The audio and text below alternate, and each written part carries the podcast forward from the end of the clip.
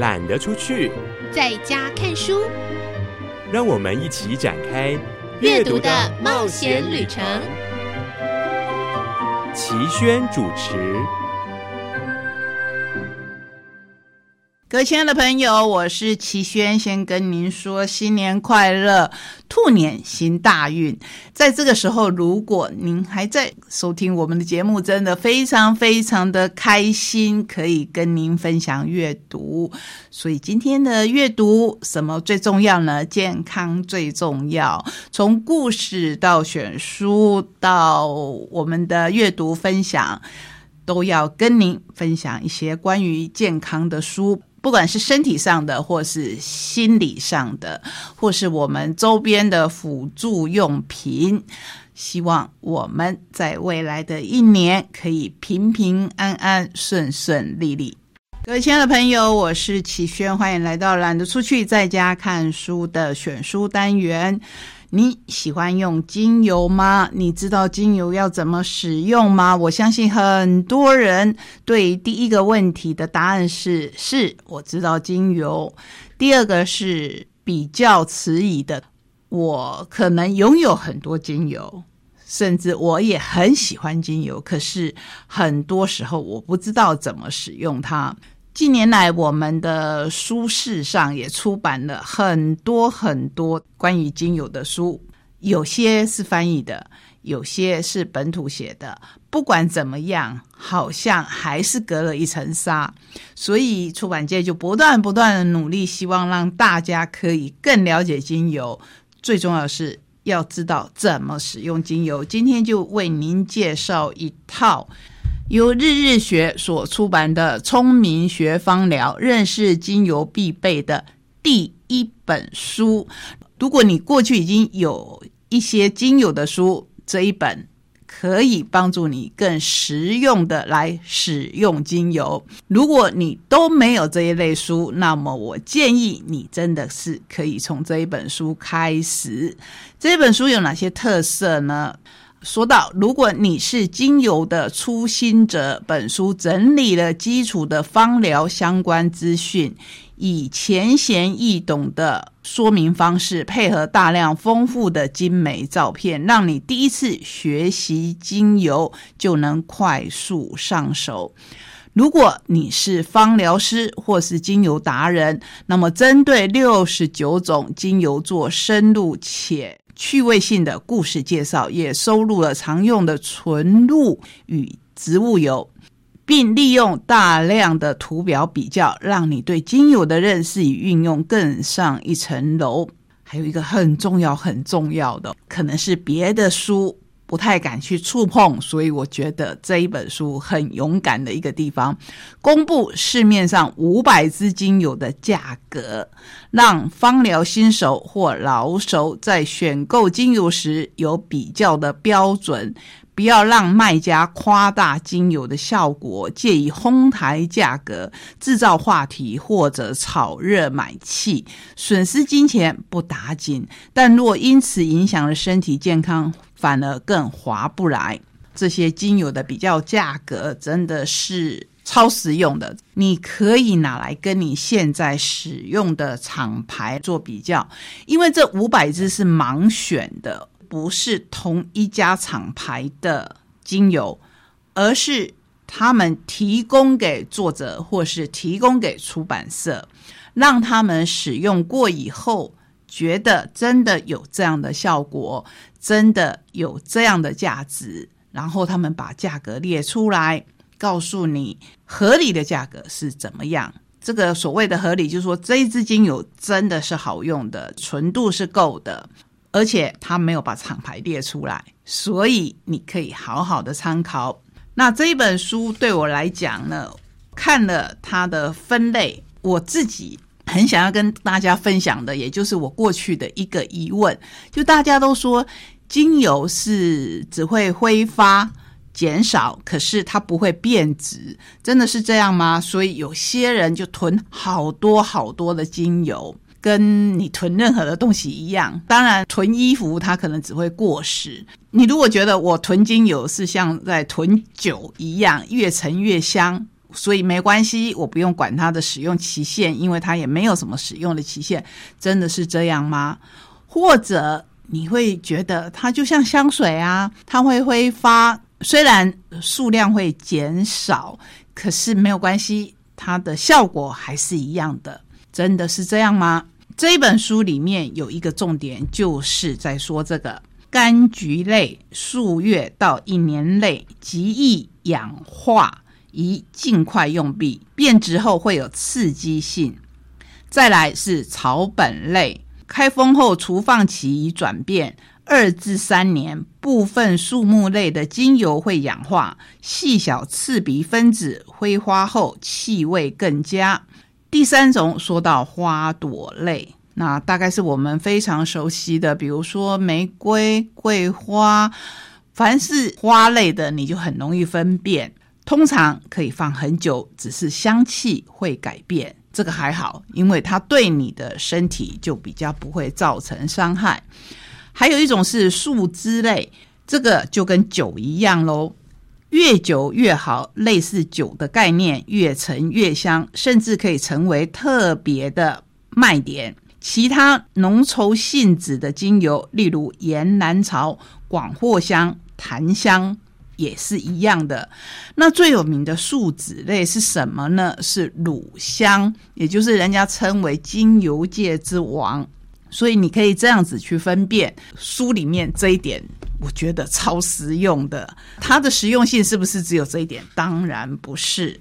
我们来看看作者他的自序，作者是林燕玲。朋友眼中的心灵导师，同时也是灵媒认证啊，这一点我们就不强调了。他深信生命中发生的所有事都是上天最好的安排，包括手上这本书的出版。有别一般对香气有不切实际的浪漫，甚或效果过度虚幻的印象。个性务实，加上从事服务业多年的经历，使得他的思考逻辑更贴近人心。对精油在身心灵的应用，讲究大数据，有其独树一格的芳疗观。线上工作室香气故事馆，大家可以去搜寻看看。自己是作为一个听故事的女孩，擅长为磨面远距离的咨询，名副其实的云端芳疗师。除了实在好用到不分享不行的精油产品之外，平常低调不主动宣传，仅靠口碑介绍才会知道它。我觉得这个很重要，因为。我相信大部分在用精油的朋友也知道，不管你使用哪一种厂牌，精油有一部分是用直销的方式来行销或是来拥有，在这一方面呢，就会产生很多良莠不齐的现象。我所谓良莠不齐呢，是经营者他的想法跟他的做法。可能会影响到我们对精油的印象，或是刚才说到的会有夸大不实的，那就会影响到健康喽。如果我们本意是想要让自己健康一点，结果刚好跟我们本意相反的话，就觉得对精油是一种辜负了。好，我们来看看林燕玲说，他自己这一本书是一本真正适合台湾初学者的方疗书。前面当然说到他为什么会无心插柳成就了这一本书，这个各位如果有兴趣的话，您找到这本书的时候自己再去看。我想要跟各位分享的是，他说芳疗也是有许多派系，我个人的用油哲学是，只要在没有安全疑虑的前提之下，没有限制，有点类似信仰的概念，只要使用者本人喜欢、相信的，就是好的。多方体验与尝试，并且不要迷信大师流派、特定厂牌，甚至也不要迷信芳疗。如果学习使用芳疗变成一种偏执，享受变得难受，就很可惜了。我很喜欢这样的想法，对于精油，也对于很多很多的事情，尤其是他还提到，包括信仰。如果享受变得难受，如果你的信仰变成了一种强迫，那么就很可惜了。熟悉芳疗产业，阅读过几乎所有芳疗书籍，同时也是芳疗爱好者的总编辑，他说到的是日日学的总编辑，希望不要再透过翻译，能在台湾出版一本真正属于我们初学者芳疗用书。随书附赠也是台湾人自创的牌卡。是通常加印的彩蛋。本书尽量以深入浅出的方式传递芳疗的基本知识，并将植物的形态、产地、化学分子、能量以及功效之间的相关性做串联，让初次学习芳疗的朋友能更有逻辑的快速理解与聪明记忆。我自己很喜欢的是，里面还提到故事。